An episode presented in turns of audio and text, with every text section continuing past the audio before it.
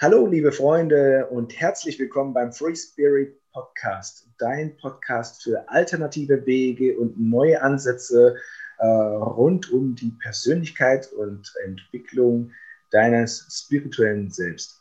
Heute habe ich die liebe Melanie eingeladen. Und Melanie ist diplomierte Iris Dia. Ach, jetzt habe ich das äh, Fenster nicht auf.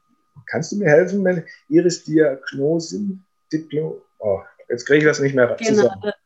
Erzähl am besten selbst. Auf jeden Fall ist die liebe Melanie ähm, heute hier zu Gast und wird uns ihre Arbeit vorstellen, wie man das genau ausspricht. Ich habe es jetzt gerade leider verkackt. Tut mir echt leid. Ähm, aber ich freue mich riesig, dass du heute hier bist und ähm, ein ganz herzliches Hallo nach Österreich.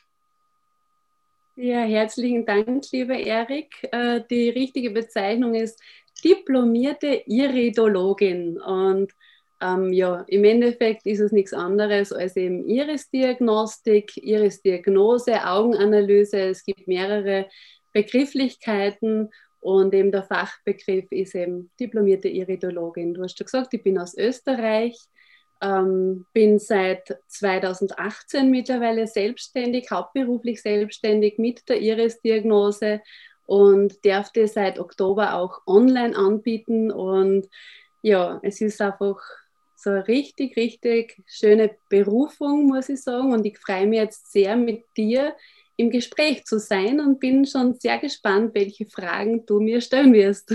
ja, am Anfang interessiert mich immer äh, ganz sehr, ähm, wer bist du? Und wie bist du dazu gekommen? Also wir haben schon herausgefunden, du äh, bist Mama. Vielleicht magst du uns einfach mal so mit in deinen Alltag nehmen, äh, wie, wie der so von äh, Gangen geht. Ja, okay. Also zu mir und ein bisschen zu meinem Leben und vielleicht eben, wie ich überhaupt zur Iris-Diagnose gekommen bin. Ähm, also ich werde jetzt im Mai 40 und ähm, habe eben zwei Kinder, die sind noch relativ jung. Der Große ist jetzt neun, die Kleine ist vier. Ähm, ist natürlich noch sehr zeitintensiv. Wir wohnen in einem Bergdorf mit 400 Einwohnern, also auch mhm. sehr sehr ländlich, ich sage immer hinterm Berg links. und ähm, meine Mama formuliert das immer so lieb, sie sagt immer, da müssen die Vögel rückwärts hineinfliegen, um vorwärts wieder hinauszukommen. Also wirklich sehr, sehr mhm. ländlich. Und äh, ja, und genau diese Abgeschiedenheit hat aber auch mit dazu beigetragen, dass es mir ähm, dann war das 2014, ist es mir sehr schlecht gegangen. Also das war mhm. einfach, ähm, wir haben damals Haus gebaut und wir haben damals, also mein Bub war dann zwei und ich habe dann wieder zum Arbeiten angefangen und es war immer dieses Funktionieren, Machen, Tun, Schaffen, ähm, ja, keine Schwäche zeigen, immer lächeln, immer, ja, einfach alles perfekt machen wollen. Und mir ist dann damals ähm, ja, einfach der Akku ausgegangen eben mhm. in diesem Mama sein, Ehefrau sein, Hausfrau sein, Haus bauen, also wirklich einfach alles zusammen und ja nach außen hin will man sich halt keine Schwäche ja, zugestehen und und ja, und mir ist dann der Akku ausgegangen und ich war dann wirklich einfach nur leer und ich war nicht mehr ich selbst. Ich war dann auf einmal zurückgezogen, ich war traurig. Ich bin normalerweise eine relativ chillige Mama gewesen und da bin ich dann an jeden Pups an die Decke gegangen mhm. und habe mich einfach selbst nicht mehr erkannt. Ich habe schon gemerkt, okay, ich will das nicht, aber ich habe mir nicht zum Helfen gewusst. Und damals war dann der erste Schritt, dass ich dann meinen Körper wieder aufgefüllt habe, weil bis dorthin war ich ja sehr ignorant. Also ich war generell ignorant, weil ähm, Vitalstoffe braucht man sowieso nicht, weil man ernährt sich ja eh gescheit und alles, was irgendwie ja, an Ratschlägen mhm. vom Außen auf mich eingeprasselt ist, ja, das habe ich sehr überheblich abgetan und glaube, die braucht das alles nicht. Und ja, mein Körper hat mich halt dann eines, Besseres, eine, eines Besseren belehrt. Und ja, und dann habe ich ihn halt einmal aufgefüllt, eben damals mit äh, Vitalstoffen. Und dann habe ich gemerkt, okay, so nach drei Wochen war dann wirklich, dass ich gesagt habe zu meinem Mann, boah, Hase, stell dir vor, der Bur ist schon drei Tage brav, ich habe schon drei Tage nichts geschimpft. Und mein Mann, der ist halt sehr direkt, der hat dann zu mir gesagt, na Mausel, der Bur ist gleich wie immer, nur du bist einmal wieder halbwegs normal. ja, und das, kann, das war einfach der Start der Geschichte, dass ich mich dann damit auseinandersetzen angefangen habe, okay, was steckt da dahinter, was will unser Körper uns sagen? Und ich bin dann draufgekommen, dass der Körper im Prinzip nur unser, unser, unsere Sprache ist und dass uns der halt nur aufzeigt, was man an Emotionen vorher lange nicht uns erlaubt mhm. haben, nicht gelebt haben, unterdrückt haben. Und ähm, ja, und so bin ich dann eben zur Iris-Diagnose gekommen. Und für die habe ich mich entschieden, weil ich, hm, ich bin ein sehr kopflastiger Mensch. Das heißt, mhm. ich muss mir alles ein bisschen erklären können. Alles, was zu esoterisch ist oder zu spirituell, unter Anführungszeichen. Ich weiß, dass es das gibt, aber es ist für mich nicht greifbar. Und darum habe einfach ich etwas gesucht, was greifbar ist und auch etwas, wo ich mich abgrenzen kann, mhm. weil ich so ein bisschen mit dem Helfersyndrom, so wie du, ich, ja. ausgestattet worden bin. Genau, und ja, und damit man das eben nicht überhand äh, nimmt, dass ich mich zurücknehmen kann, dass ich nicht ungefragt meine Meinung den Menschen aufs Auge druck, ja. im wahrsten Sinn, habe ich mich für die Iris-Diagnose entschieden und kann somit einfach den Menschen wirklich ganz explizit helfen und sagen, schau her, da haben wir ein Thema, da darfst du auf dich schauen, da darfst du dir ähm, deiner Gefühle bewusst werden. Und ja, durch diese Bewusstwerdung passiert dann ganz viel mit den Sehr Menschen. schön. Ja, du, du, hast das unheimlich schön äh, gerade formuliert. Und ähm, die, die Frage ist, ähm, hast du dir erst von mir jetzt gleich an, zu Beginn ist, hast du dir davor unterschiedliche Diagnosetypen äh, angeschaut? Weil es gibt ja sowas wie, äh, in let meinem letzten Podcast hatte ich ähm, Human Design, es gibt Astrologie, es gibt dann quasi Aura-Lesen, was ich mache, was ja dann schon wirklich äh, sehr weit äh, weg von ähm, Physis äh, ist, also von äh, Materie. oder hat das dich einfach gefunden und du warst so fasziniert davon? Hm. Hm. Spannende Frage. Na, ich war irgendwie eine Suchende mhm. ähm, und habe gespürt, irgendwas ist da. Also ich habe das überhaupt schon seit von Teenagerzeiten an, dass ich einfach gemerkt habe, ich möchte Menschen helfen. Mhm. Und dann habe ich das zuerst über die Vitalstoffe kennen. Ich habe dann den Menschen das, was mir geholfen hat, weiterempfohlen. Habe ich gesagt, hey, das hat mir geholfen, probier das aus. Dann haben die das ausprobiert. Dann haben die nach drei Wochen gesagt, Ma, Melanie, sagst dir geht es mir besser. Dann bin ich drei Meter gewachsen, ungefähr so. Gell? Und, und da habe ich dann gemerkt, okay, es muss was sein, wo ich Menschen helfen kann. Und dann habe ich verschiedene Techniken selbst an mir ausprobiert, weil ich kann nur das weitergeben, woran ich selber glaube, wovon ich selbst überzeugt bin. Mhm. Und ja, und habe und hab dann ja zufällig zufällig, es gibt ja keine Zufälle, heißt ja. immer, habe dann zwei Stunden von mir entfernt eine Lady entdeckt, die eben die Iris-Diagnose ähm, macht. Bin dann gleich zu der hingefahren und habe dann danach beschlossen, das möchte ich auch machen und ähm, ja, möchte mich darauf spezialisieren. Ähm, genau. Wie, wie ähm, wie, wie, alt ist die Historie der Iris-Diagnose? Es ist mir zugegeben schon mal begegnet in, in, meinem Leben, aber ich weiß es jetzt nicht, wann äh, genau. Und da stelle ich mir jetzt die Frage, wo, wo hat die Iris-Diagnose ihren Ursprung? Wie alt ist diese Lehre?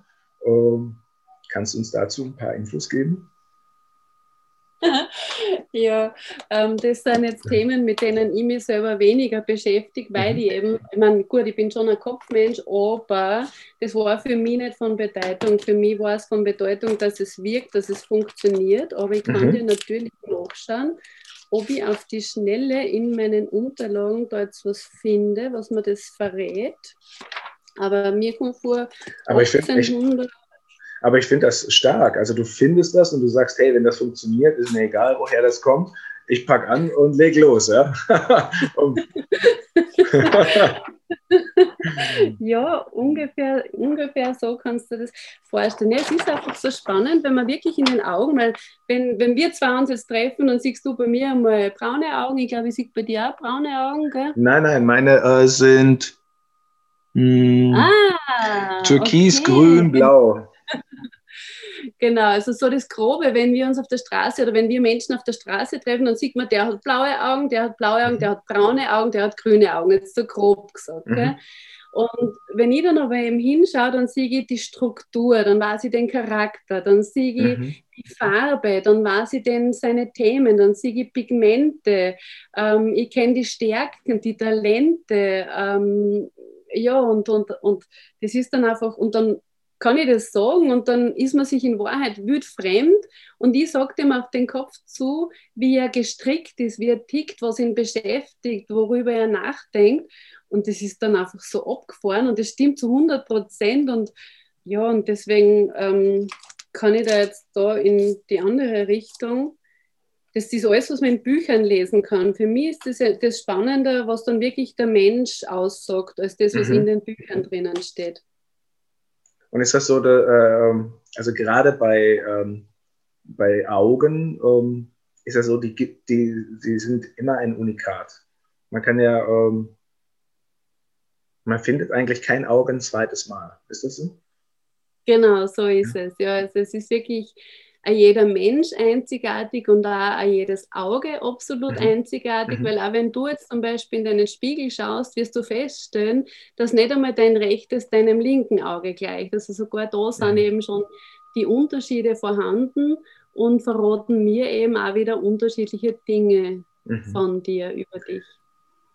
Und äh, verändert sich das äh, die Iris, also der, das Auge, verändert sich das, wenn wir an unseren Themen wachsen?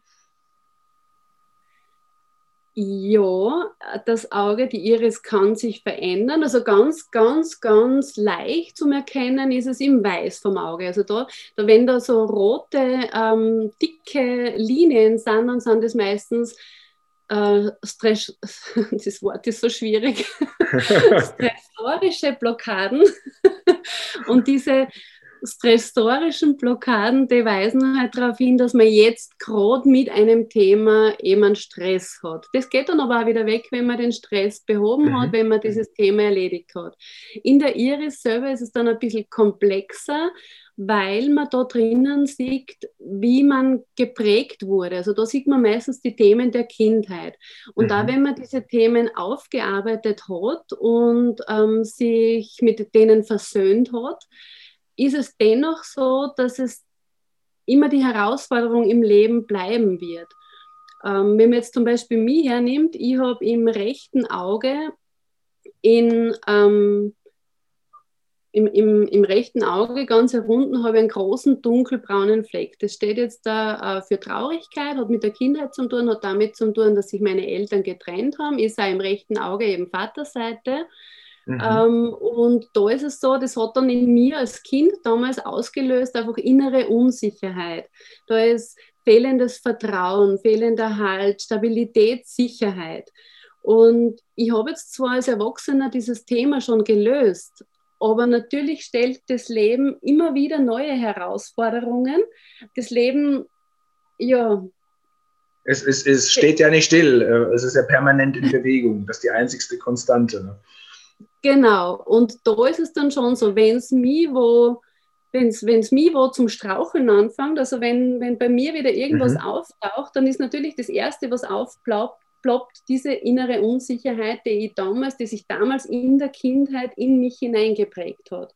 Also das kann man nicht beheben. Aber wenn ich sage, ich sehe jetzt ähm, in der Iris eine Übersäuerung zum Beispiel, dann kann man dann schon was dagegen tun. Und das ist zum Beispiel ganz leicht bei bei braunen Augen erkennbar, also bei grünbraunen Augen, die was nicht komplett mhm. dunkelbraun sind, sondern da fällt er dann vielleicht auf, die leichten ab und zu ein bisschen grünlicher und dann sind sie wieder ein bisschen dunkler und dann sind sie wieder ein bisschen heller und ein bisschen dunkler. Bei den blauen Augen kann man das auch recht gut beobachten.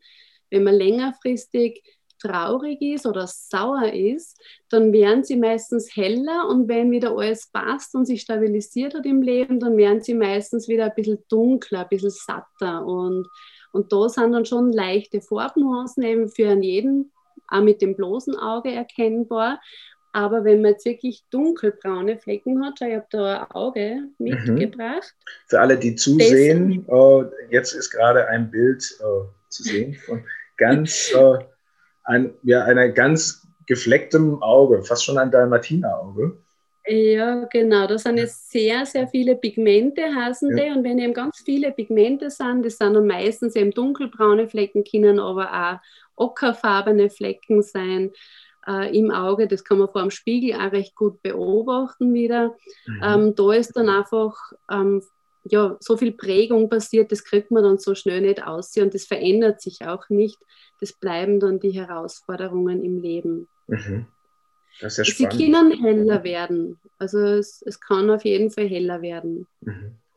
Was ich unheimlich spannend jetzt fand, ähm, ist, dass du die weibliche und die männliche Seite angesprochen hattest. Äh, weil das ist ja jetzt bei meinen Aura-Readings, gerade wenn wir von der Aura als solche sprechen oder auch ähm, äh, im Dantien, ob, ob ich jetzt irgendwelche markanten Auffälle sehe oder dunkle äh, Farben, ähm, ist es von sehr, sehr großer Entscheidung, ist es auf der weiblichen oder männlichen Seite, wie sich dann der ganze Mensch entwickelt ähm, und ob er das Thema eben schon angenommen hat oder in, äh, äh quasi in sein Leben integriert hat oder immer noch von sich abstößt. Und wenn er es abstößt, dann sehen wir das äh, in der Aura ähm, als relativ dunkle Farben, je nachdem, wie weit abstoßen oder dagegen kämpfen eben ein Thema ist. Und ähm, das hat man dann im schlimmsten Fall bis hin wirklich zu diesen schwarzen, dunklen Flecken. und jeder, wenn er an die Aura denkt oder eine schöne Aura denkt, hat natürlich, wenn er alle Themen so mit sich bereinigt hat und alles in sein Leben integriert hat und seine beste Version von sich auch wirklich lebt ähm, diese helle, leuchtende, weiße, weiß-gelbliche Aura. Ne? Mhm. Was, wenn du, ähm, wenn jetzt ein Klient ein Auge fehlen würde, was ja heute doch auch äh, von Geburt so sein kann, ähm, oder äh, durch einen Unfall, wie macht sich das dann äh, für deine Arbeit weil ich kenne zufällig jemanden, der das hat. Ähm, wie macht sich das für deine Arbeit äh, oder in deiner Arbeit bemerkbar oder was ist das ein Zeichen für dich? Mhm, du stellst sehr spannende Fragen, gell? Ja, ich bin immer schön tief drin. ja, ähm, ich muss da ehrlich sagen, dass ich mich damit noch nicht auseinandergesetzt habe. Hm. Okay. Aber grundsätzlich, dass ich die jetzt da nicht komplett im Leeren stehen lasse, ähm, grundsätzlich, du hast ja selber, also wir haben ja schon vorher kurz einmal miteinander mhm. gesprochen, eben, du hast ja selber schon gesagt, alles ist Energie, wir sind Energie. Mhm. Und, ähm, und es ist auch so, dass die ganzen Lehren, aber wie gesagt, das ist mir fast ein bisschen zu spirituell, aber mhm. grundsätzlich hat im Leben alles seinen Grund und Sinn und es steht hinter allem und hinter jedem körperlichen Thema mhm. ähm, etwas Tieferes einfach mhm. dahinter, um nicht ganz ähm, zu tief ge zu gehen. Und auch ein Unfall, ein mhm. Autounfall, mhm. also okay. alles miteinander das, das, das hat alles eine Ursache. Und da bin ich auch davon überzeugt. Und gerade was mit den Augen zum tun hat, ist meistens in die Richtung, was kann ich nicht sehen, was will ich nicht sehen, mhm. ähm, kurzsichtig, okay, wie weit bin ich bereit zu sehen? Mhm. Bei der Weitsichtigkeit ist auch wieder, also es, da sind Schau, sehr viele. Also sind, arbeitest du da auch mit diesen äh, ähm, äh, Metaphern, wenn man das so äh, bezeichnen würde. Also jemand, der zu weitsichtig ist, äh, schaut, blickt vielleicht zu sehr in die Ferne und ähm, achtet nicht auf das, was jetzt wirklich gerade präsent ist. Kann, ähm, man, kann man das so in etwa ableiten? Oder? Pauschal kann man das natürlich nie sagen, weil die mhm. Iris-Diagnose sehr komplex ist, weil man ja immer alle Aspekte miteinander betrachten muss. Weil mhm. ich kann jetzt sagen, also ein, blaue, ähm, ein Mensch mit blauen Augen ist jetzt ja grundsätzlich flexibler als ein Mensch mit braunen Augen. Mhm. Aber wenn der Mensch mit diesen blauen Augen auf eine bestimmte Art und Weise geprägt worden ist, ist er vielleicht auch in seiner Flexibilität eingeschränkt. Also man muss mhm. einfach immer alle Komponenten anschauen. Mhm. Und wenn wir jetzt bei der Weitsichtig sind, also jetzt grundsätzlich, wenn man nur diese Weitsichtigkeit betrachtet, gell, dann kann man sagen, dass da dahinter steht, ähm, dass man da auf der Suche ist nach dem Wahn selbst. Da geht es darum, dass man sich schwer tut, Nähe zuzulassen. Da tut, da tut man sich auch schwer äh, zu kooperieren. Und da ist die Aufgabe, dass man den Fokus einmal nach innen richtet, nicht immer nur in die Ferne sozusagen, mhm. sondern den Fokus einmal nach innen, einmal bereit ist, auf sich selbst hinzuschauen und man selbst zu sein. Das ist da ganz ein großes Thema. Gell? Mhm. Und wenn man die Kurzsichtigkeit hernimmt, bei der Kurzsichtigkeit ist es wieder eben dann ein bisschen anders betrachtet. Da ist es dann die Angst, aus sich herauszugehen. Da ist es ganz oft das Thema, dass man sich an Details festbeißt, dass man einfach diesen Weitblick nicht hat gell? Mhm. und dass man sich auch oft zurückzieht. Und da geht es auch ganz viel um Ängste. Und wenn man eben kurzsichtig ist, dann ist die Herausforderung, dass man sich mit kleinen Schritten einmal auf dem Weg so sich selber macht mhm. und auf diese Angst sich einlässt. Mhm. Und dass man einmal loslässt und sich entspannt und ja, und, und nicht immer mhm. nur bei sich selber sucht. Zum Beispiel auch, wenn man jetzt ähm, ähm, ja, Fehler, wenn irgendwas ja. nicht funktioniert, wie auch immer, also da sind da findet man meistens dann die Menschen, mhm. die eben kurzsichtig sind. Okay. Verfährst du immer nach einem äh, äh, nach dem ähnlichen Schema? Arbeitest du dich quasi vom Weißen hin äh, zur Mitte oder äh, wie kann ich mir das vorstellen? Wie kannst du dir das vorstellen? Ähm, also ich habe immer beide Augen, die ich mir anschaue. Ich fange immer zuerst äh, mit dem linken Auge an und gehe dann zum rechten Auge. Und da kannst du dir vorstellen, dass das Auge ist für mich in Bereiche untergliedert. Ähm, das sind, ich gehe da nach der Uhrzeit, kannst du sagen. Also ähm, ob jetzt eben zum mhm. Beispiel so ein Pigment, ob das zwischen 12 und 1 ist oder ob das zwischen 5 und 6 ist, je nachdem eben in was für einem Bereich ähm, das Pigment zu finden ist oder dieses Zeichen. Mhm. Und je nachdem, wo das dann auch ist, kann ich mir das dann von zwei Seiten anschauen. Ich kann mir das einmal gesundheitlich anschauen. Dann sehe ich jetzt zum Beispiel, dass das Schnapszahl auf dem Ohr drauf liegt und dann frage ich zum Beispiel, wie geht es dir mit deinen Ohren? Hörst du gut? Hörst du alles? Äh, kannst mhm. du alles wahrnehmen? Und dann sagt der meistens, ja, ja, dann sage ich, ja, sehr gut, super, weil dann schauen wir uns das Ganze von der emotionalen Seite an. Mhm. Das ist natürlich dann gut, wenn sich körperlich noch nichts manifestiert hat, weil dann kann man dafür sorgen, dass es auch so bleibt. Mhm. Und ähm, dann schauen wir von der emotionalen Seite und wenn es dann zum Beispiel im linken Ohr ist, dann frage ich, äh, also auf der linken, im linken Auge, in der linken Iris, auf dem Ohr drauf, dann, äh, dann frage ich einmal, okay, hast du dich von deiner Mama gehört gefühlt? Hast du dich äh, verstanden gefühlt? Hast du deine Bedürfnisse, deine Wünsche äußern können dürfen? Und bist mhm. du dann angenommen worden und hast du dich ernst genommen gefühlt? Wenn es rechts ist, frage ich, wie es mit dem Papa so war. Mit das wäre jetzt äh, jeweils bei äh, 11 Uhr, oder? Wenn es in Richtung Ohr zeigen würde. Nee, ähm, genau. Ähm, das ist zwischen 10 und 11 Uhr ist das mhm. Ohr, genau. Mhm. Mhm. Fantastisch. Das ist ja spannend. ja. Äh, ja. Es ist aber im linken, im, im linken Auge ist es zwischen 1 und 2. Also das, das ist ja immer. Ah, ja, ja, gespiegelt. Ja, ja genau. Danke. Ja, ja. ja, das, das macht Sinn, ja.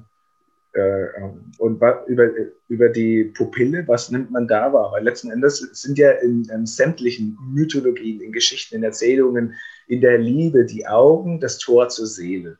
Ähm, wie tief äh, kommst du zur Seele? Also ich habe schon rausgehört, zur Spiritualität und so, dann distanzierst du dich manchmal gerne noch so ein bisschen, ist noch nicht so, weil es nicht so greifbar ist, weil eben im Prinzip alles nur über äh, Gefühle oder innere Bilder geht. Äh, korrigiere mich, wenn ich da jetzt falsch liege. Aber wie tief äh, kannst du gehen und wie tief ähm, gehst du? Weil manchmal gibt es ja auch da immer noch so eine Hemmschwelle, eine emotionale Hemmschwelle, die man bei seinen, ähm, bei den Menschen, mit denen man zusammenarbeitet, hat, wo man sagt, ich weiß nicht, ob ich das jetzt so sagen kann oder ich weiß auch nicht, ob das äh, ein bisschen zu viel ist. Ja,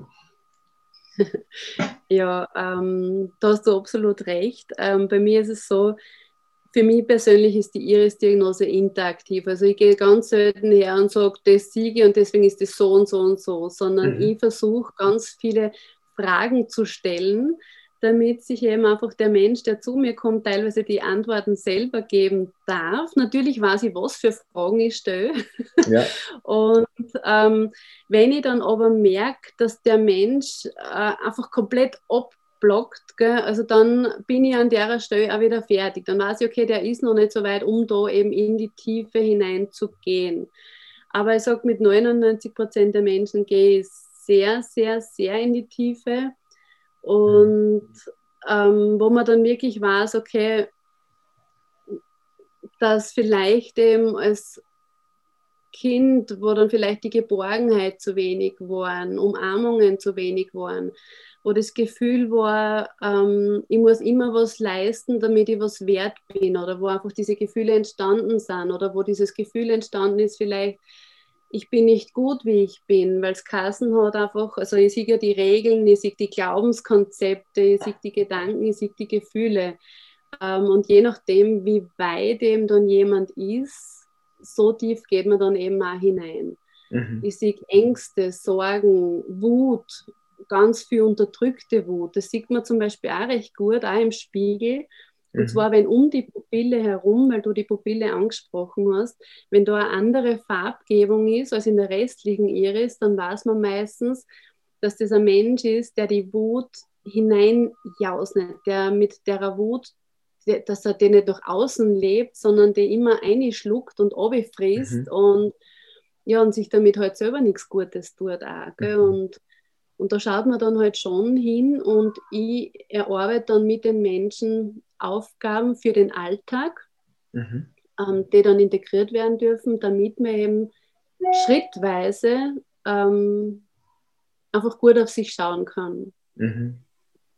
Wunderschön. Ja. Und und ganz bewusst für den Alltag, weil bei mir sind eben auch, so wie ich eben bin, äh, selbstständig, Kinder, Haushalt, äh, Partner war nicht so schlecht, wenn man sich ein bisschen kümmert. Und deswegen sind es wirklich kleine Aufgaben sein. Das kann, ähm, das kann sein, dass ich die Menschen einfach nur zehn Minuten in die Natur schicke. Es kann sein, dass jemanden rutschen schicke oder schaukeln oder mhm. Trampolin springen oder ähm, Seil springen. Also das können so kleine Aufgaben sein, für die mhm. er jederzeit findet und die aber dann schon ganz viel bewirken können. Mhm. Oder ähm, in die Vergebung gehen, ist auch ganz ein großes Thema. Und Machst du dann auch aktive Vergebungsarbeit äh, mit den Menschen? Oder ich schaue, wie bereit sie sind zu vergeben. Mhm. Und dann ist es meistens auch eine Schritt-für-Schritt-Aufgabe. Also ich habe noch, ich habe jetzt seit 2018, also eben, ich habe noch niemanden kennengelernt, wo ich dann mitgetestet habe. Also ich teste dann meistens den Körper mit oder ich teste mit dem Tensor mit, der sagt, ich bin bereit zu vergeben. Wie, wie, wie, wie, wie testest du das? Ähm, mit dem Tensor. Also ich lasse den Menschen selber in sich hineinspüren, weil grundsätzlich spürt ja jeder Mensch selber, glaube ich mir das jetzt oder liege ich mir da jetzt gerade selber in die Tasche. Mhm. Ja. und ich lasse dann den Menschen hineinspüren, ähm, meistens mit Hilfe der Thymusdrüse. Und dann spürt der sofort, wenn es hochploppt, ja genau, wenn jetzt den Song Können wir das mal machen, weil das, ich kenne das gar nicht. Ähm. ja, ähm, Du kannst jetzt gerne hinsetzen und du hast mir bitte beide Füße auf den Boden, sodass du wirklich alles spürst. Dass du sagst, du spürst ähm, deine Zehen, deine Ballen, deine Fersen, also den kompletten Fuß, ähm, bitte, dass du auf dem Boden spürst. Mhm. Jeder, der äh, gerade mithört, darf gerne mitmachen, wenn er nicht gerade genau. Auto fährt. Genau, da können jetzt alle mitmachen und dann greifst du bitte mit einer Hand äh, auf die Thymusdrüse, das ist zwischen der Brust, ein bisschen oberhalb, in mhm. der Mitte. Mhm. Ja. Also ja, wenn, also ziemlich mittig, genau ein bisschen oberhalb von der Brust, da druckst mit den Händen ein bisschen hinauf und dann sagst du mir bitte ganz laut und einmal nachdrücklich, ich bin wertvoll. So, und ich habe keine Ahnung, wie ich das jetzt abstellen kann. An der Entschuldigung. So. Okay. Jetzt sagst du mal bitte ganz laut, ich bin wertvoll. Ich bin wertvoll.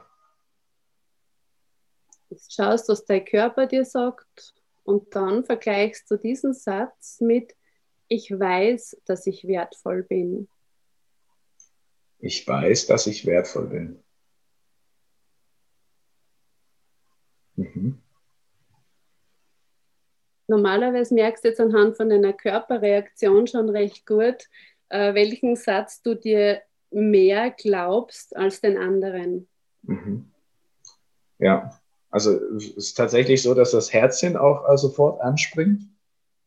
Ähm, und ich merke, dass ich mir den, dass ich den ersten Satz eigentlich ähm, besser fühle.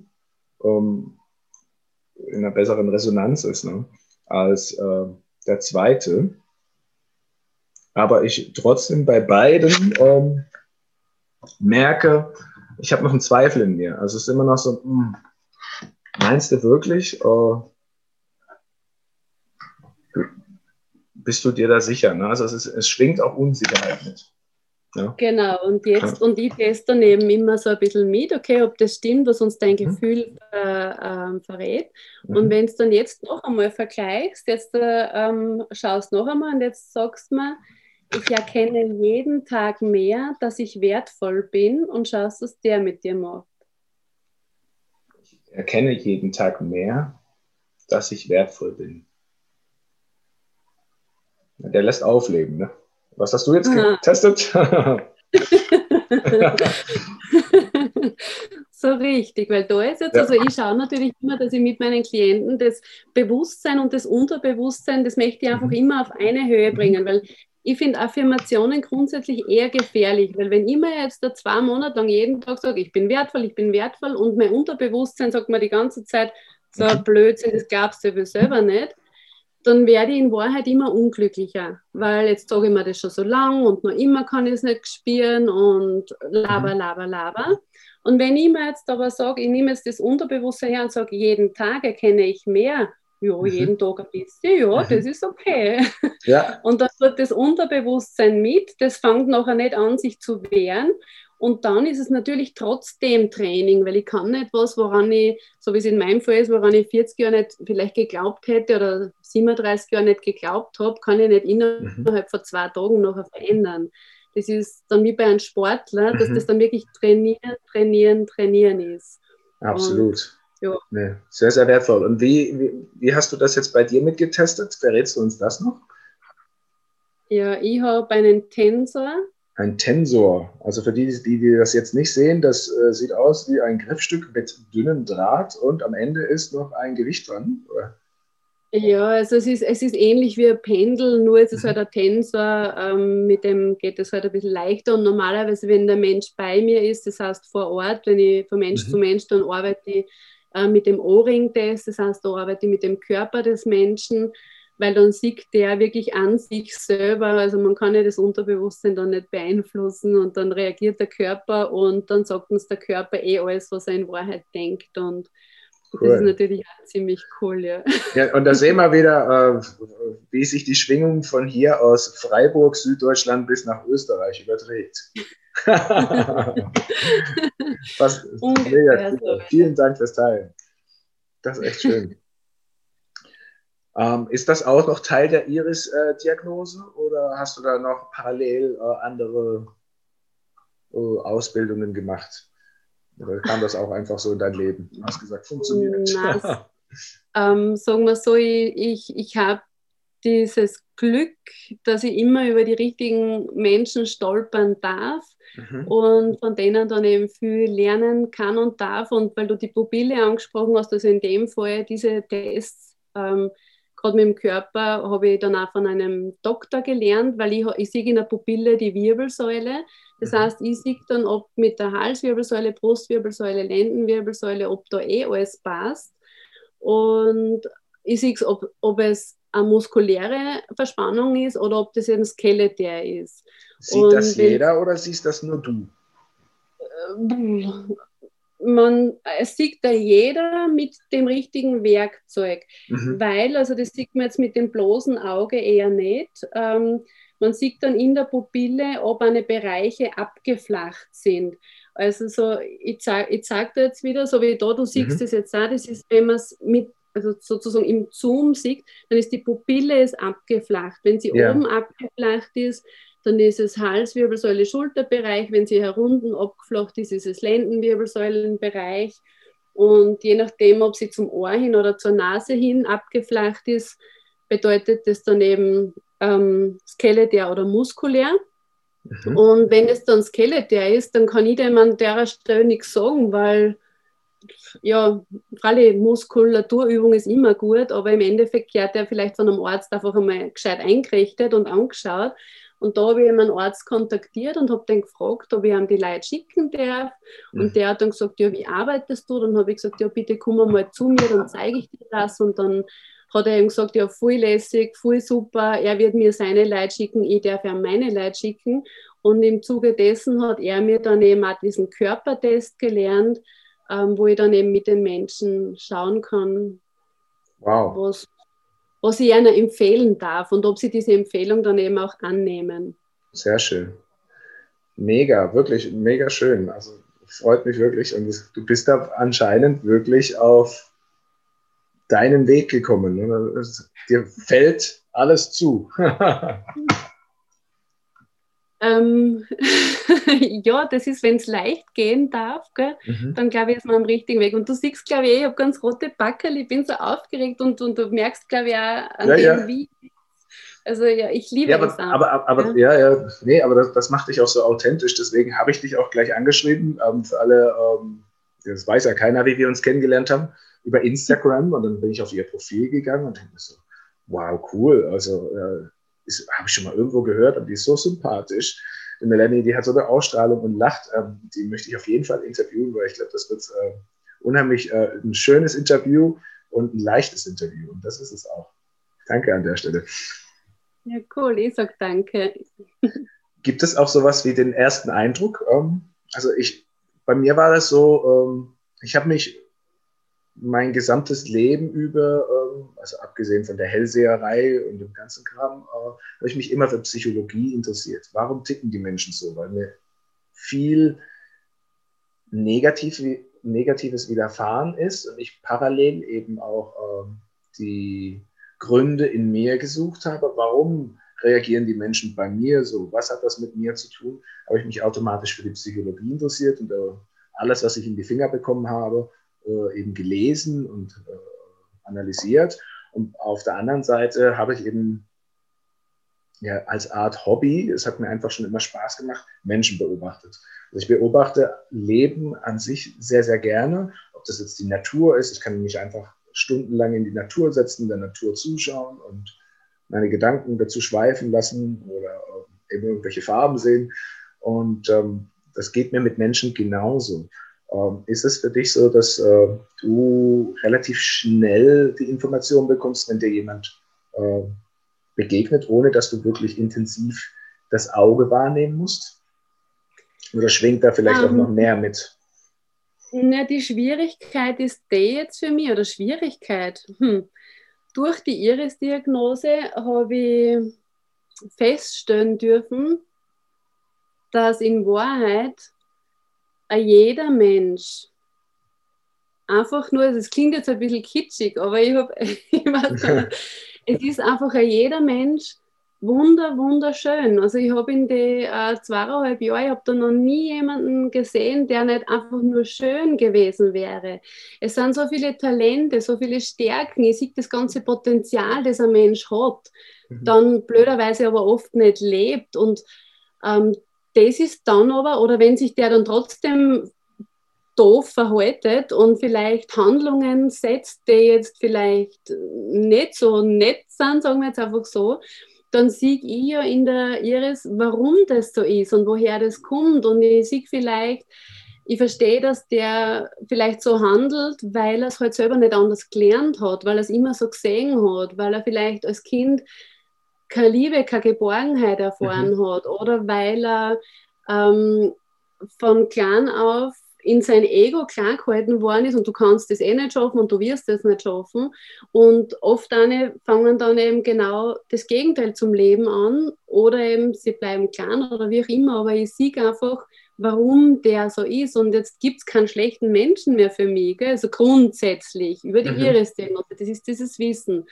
Aber natürlich gibt es auch bei mir, ich gehe aus, ich sehe einen Menschen und ich mag den nicht und ich kann es nicht erklären. Also ich glaube, das ist einfach nur menschlich, dass es die Leute gibt, die siehst du, die magst du und es gibt die Leute, mit denen kannst du nicht. Ich glaube, ja. das wird einfach immer so bleiben. Aber vom Großen und Ganzen her ist es so, dass ich weiß, jeder Mensch ist absolut einzigartig und wunderschön. Und wenn der Mensch das Schöne nicht lebt, dann ist es deswegen, weil er falsch oder falsch will ich nicht sagen, weil er einfach in eine Richtung geprägt worden ist, ähm, die ihm einfach nicht gut da hat und wo er sich vielleicht mhm. nicht selber außerhelfen kann und wo er dann eine Unterstützung brauchen könnte, wenn er dann so weit ist, muss man auch dazu sagen. Richtig. Das ist, das ist die Arbeit, warum äh, wir beide ja auch antreten, einfach um diese Unterstützung anzubieten äh, und da quasi Heilung entstehen lassen, Bewusstsein schaffen. Und da gibt es eben so viele schöne, unterschiedliche Wege, wie das geschehen darf, weil äh, für den einen ist es die Iris-Diagnose, für den anderen ist es Human Design und der nächste, der fühlt sich bei einem Aura-Reading total abgeholt. Aber mhm. meine Erfahrung ist wirklich die, dass, ähm, dass wir über die äh, Materie, egal wo, äh, immer wieder Wege zum Individuum, äh, zur Persönlichkeit, wie sie wirklich aufgestellt ist, finden und das finde ich eben das Spannende, weswegen ich auch diesen Podcast so liebe und ähm, all die äh, tollen Interviewgäste einlade, weil ich immer wieder sehe, okay, es gibt so viele Möglichkeiten, den Menschen abzuholen und es aufzuzeigen. Alles spricht mit uns. Für die anderen ist es die Astrologie, wie ein anderer liest unheimlich gut aus der Hand, was ich nebenbei auch gelernt habe. Und für mich dann eben sich an dem Punkt damals auch so das Rad geschlossen hat, wo ich sage, okay, es ist jetzt egal, ob ich äh, in einem Coaching-Dialog mit jemand arbeite oder ob ich die Hand lese oder die Iris. Es gibt diese ganzen Werkzeuge, es gibt diese Möglichkeiten und diese Verbindungen ähm, einfach dazu, um jeden wirklich abzuholen und nicht nur einen gewissen Teil. Ne? Und das finde ich ähm, ja einfach wunderschön. Und deswegen finde ich es auch so wertvoll, dass wir diese Arbeit machen und dass dieses Wissen unter die Menschen kommt, weil ich hätte mir das damals wirklich gewünscht, in meiner Jugend, äh, dass mich da jemand abgeholt hätte, einfach gesagt hätte, hey, pass mal auf, ähm, schau mal, so und so sieht das aus, du tickst so und so. Äh, hätte ich bärenstark gefunden, aber äh, wenn du die Menschen nicht in deinem näheren Umfeld hast, und damals war jetzt Internet auch noch nicht so wie in dem Umfeld verfügbar, wie wir es heute kennen, ne? dann, ja, dann gehen einfach viele Lichter nicht aus oder die verloren, ähm, aber bleiben unentdeckt und können nicht ihre Potenziale leben.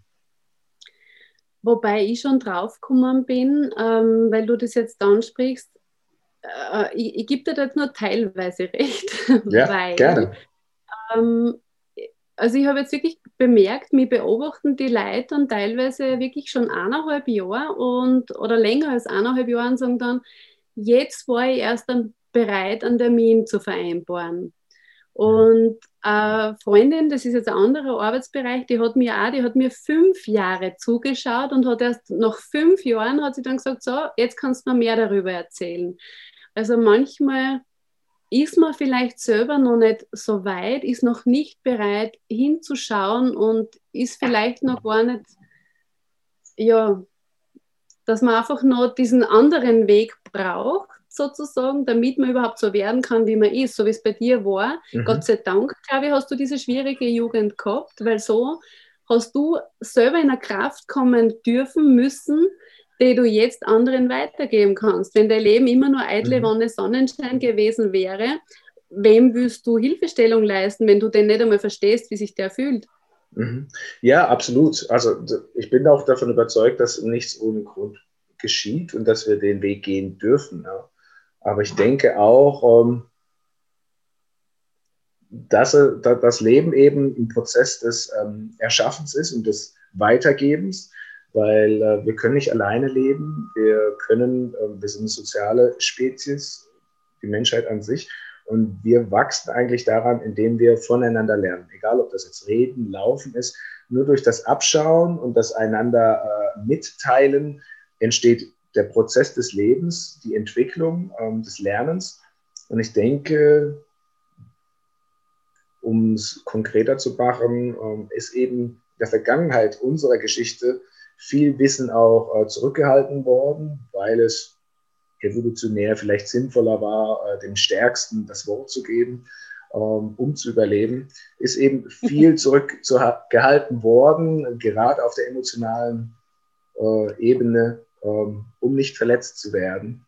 Äh, und das sind eben die Folgen, dass den Menschen oder dass es vielen Menschen doch nicht so gut geht, wie es scheint. Also wenn ich im Freundeskreis um mich umblicke oder auch in der Schule, wir hatten es vorhin schon in der Schule, äh, die Eltern, die Kinder, äh, die, denen ich dort begegne, dann sehe ich da eben schon sehr, sehr viel Handlungsbedarf und ähm, führe das eben darauf zurück, dass ähm, eine gewisse emotionale Inkompetenz besteht. Also gesamt, ja, kollektiv. Ja. Ich denke, da ja. dürfen wir als Kollektiv ähm, doch äh, auch schneller hinbewegen, weil ich denke, Negativerfahrungen werden wir trotzdem noch machen. Trigger tragen wir uns immer noch in uns.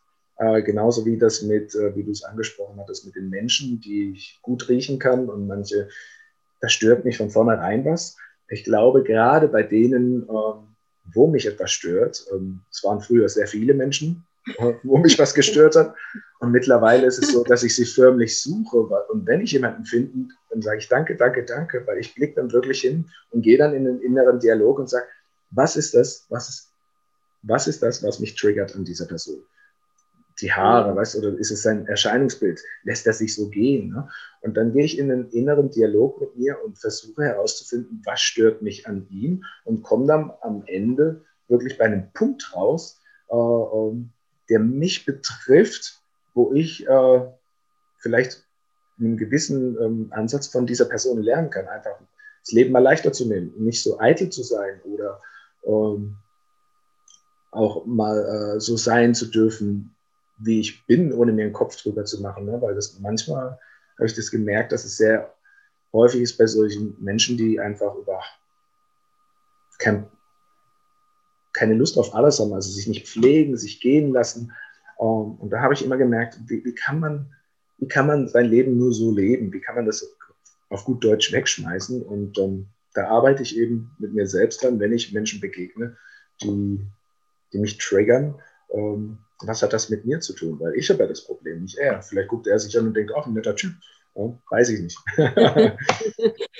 ähm, schade, ich habe da noch ein, ein, Auge. Da sieht man jetzt ganz mhm. oben, also im Kopfbereich, gell, der ist ja komplett eingefärbt. Gell? Mhm. Und ähm, also wenn es ganz oben vor der Iris ist und da ist eine andere Farbgebung, mhm. dann weiß man, dass der meistens sehr beeinflusst worden ist aus seiner Umgebung. Das heißt, ganz viele Regeln, ganz viele Glaubenskonzepte mhm. sind da aus der Umgebung übernommen worden. Und da ist meistens auch dann dahinter, wie hat was zum Sein und auf gar keinen Fall anders. Mhm. Und wenn die Leute in die Richtung geprägt sind, dann mache ich genau diese Übung, was du jetzt angesprochen hast. Dann frage ich meistens auch, okay, was stresst dich an anderen Menschen und ähm, dann kommt man dem eh sehr schnell eben auf die Spur. Bei mir ist es ganz oft, also ich habe sehr viele Menschen bei mir, die eben in die Richtung geprägt worden sind, die dann vielleicht äh, Lendenwirbelsäulenschmerzen haben, also wenn sie länger liegen oder stehen. Also das häuft sich wirklich da sehr oft in dem mhm. Bereich. Und dann frage ich einmal nach, okay, stresst die zum Beispiel ein Mensch, der immer so lustig ist, so ihihi, ahaha, ohoho. Und das stresst die meisten total, weil sie sagen, ja, Frali und ja, hin und her. Und dann sage ich, ja, was hat das mit dir zu tun? Und dann kann man schauen, okay, bin eben ich so, also das nehme ich zum Beispiel immer beim Respekt, das ist auch so ein Thema. Also wenn jetzt zum Beispiel dir das stresst, dass jemand nicht respektvoll ist, okay, mhm. dann sagst du mir jetzt zum Beispiel, was, ich bin aber immer respektvoll. Ich sage immer Hallo, Tschüss, bitte, danke. Und dann frage ich dich, und wie gehst du mit dir selber um? Wie respektvoll sprichst du mit dir selbst? Wie respektvoll gehst du mit dir selber um? Wie denkst du über dich? Ähm, wie schaut es da aus? Und dann sind die meisten eh schon still, weil sie eh schon wissen, dass ich recht habe. Und wenn es dann eben zum Beispiel dieser Humpty Dumpty ist, dieser lustige, ach so fröhliche, dann schauen wir auch wieder, okay, was hat der mit dir zu tun? Und da kann es dann sein, welchen Anteil eben erlaubst du dir nicht? Ähm, jetzt erlebt der da hinter mir die Sinnflut, der scheißt sie nichts, der tanzt auf dem Tisch, keine Ahnung, der denkt sie nichts, was reden die anderen Leute über mich, der macht einfach. Und dann sitzt du da und denkst dir, ja, aber was ist, wenn, da, da, da, und erlaubst dir die Leichtigkeit nicht, die Lebensfreude, das ja, Unbeschwertsein. Ja. Und genau das sagt er der dann auf.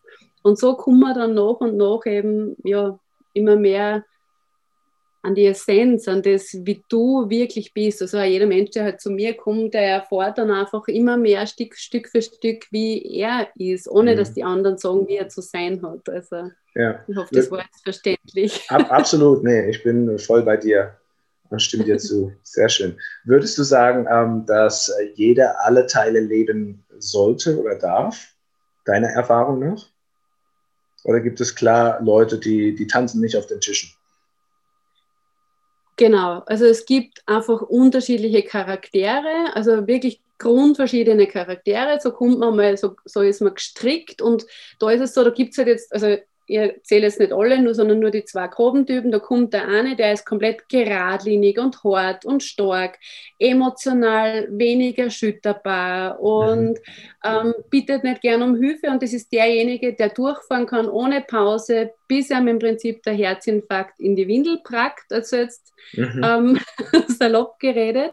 Und dann gibt es aber auf der anderen Seite den ganz den anderen Charakter. Der ist extremst sensibel, extremst emotional. Der ähm, ist leicht erschütterbar. Der braucht ganz viele Pausen, ganz viele Erholungsphasen, damit er einfach funktioniert. Und wenn diese Grundcharaktere aufeinandertreffen, die werden sich nicht verstehen, wobei es keiner von beiden böse meint. Aber der eine sagt zum anderen, du gibst nie Ruhe und der andere sagt, und du bist faul. und ähm, denen fehlt einfach das gegenseitige Verständnis, weil sie anders gestrickt sind. Aber da ist es dann eben wichtiger, dass sich meistens die, also meistens finden sich eh die gleichen Leute zusammen, die ähnlich gestrickt sind. Ja. Und wenn man merkt, es gibt Differenzen, dann kann man natürlich auch, es gibt dann auch Paarberatung, wo man sagt, du schau her, oder Kind, ein Elternkind, mhm. Wo man weiß, das Kind ist ja ganz anders gestrickt als der Elternteil. Wenn das von der Schule heimkommt, das braucht eine Stunde Pause. Und der Elternteil ist aber vielleicht, jetzt reißt dich zusammen, jetzt setzt dich hin, jetzt macht deine Aufgabe. Und wenn du dem Kind aber die Stundpause lässt, weil es ein anderer Grundcharakter ist, dann setzt sich das nach der Stunde hin und macht die Aufgabe ratzfatz, ohne Probleme, ohne Schimpfen. Und das ist halt natürlich dann gut zu wissen. Also, um deine Frage jetzt zu beantworten, na, es soll nicht jeder alles gleich machen.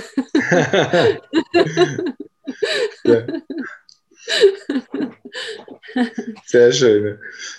Wow, super. Nein, also ähm, mega spannend. Und ich glaube, ähm, jeder, der dir heute zugehört hat, ähm, der konnte einiges mitnehmen, nicht nur wertvolle Tools und Techniken, sondern auch wirklich äh, mein Verständnis dafür erlangen, wie komplex deine Arbeit äh, mit der Iris-Diagnose ist.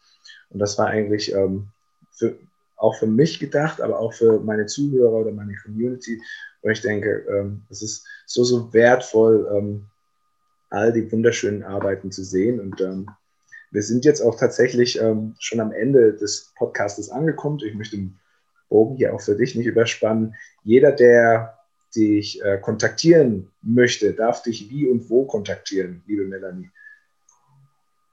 Ähm, grundsätzlich, also bin ich eh fast auf allen Medien erreichbar. Ich bin auf Instagram unter Melanie Kogler Underline Lebensfrische zu finden. Ich bin auf der Webseite unter www.melaniekogler.at zu finden. Ich bin auf Facebook zu finden. Also im Prinzip mhm. stehen alle Wege offen. Sehr schön. Ich werde auch all deine, äh, deine Webseiten, deine Social Media Kanäle ähm, in den Show Notes, so nennt sich das ja immer bei dem Podcast, äh, verlinken und auch äh, dich direkt dann äh, bei dem Post äh, zum Zeitpunkt der Veröffentlichung dieses Interviews. Dann bedanke ich mich ganz herzlich bei dir, liebe Melanie, und ähm, wünsche dir alles, alles Gute. Ich sage danke für deine Einladung und ähm, ja, und dass ich dich kennenlernen habe dürfen und für den interessanten, spannenden, tollen Austausch mit dir. Herzlichen Dank, lieber Erik. Ciao.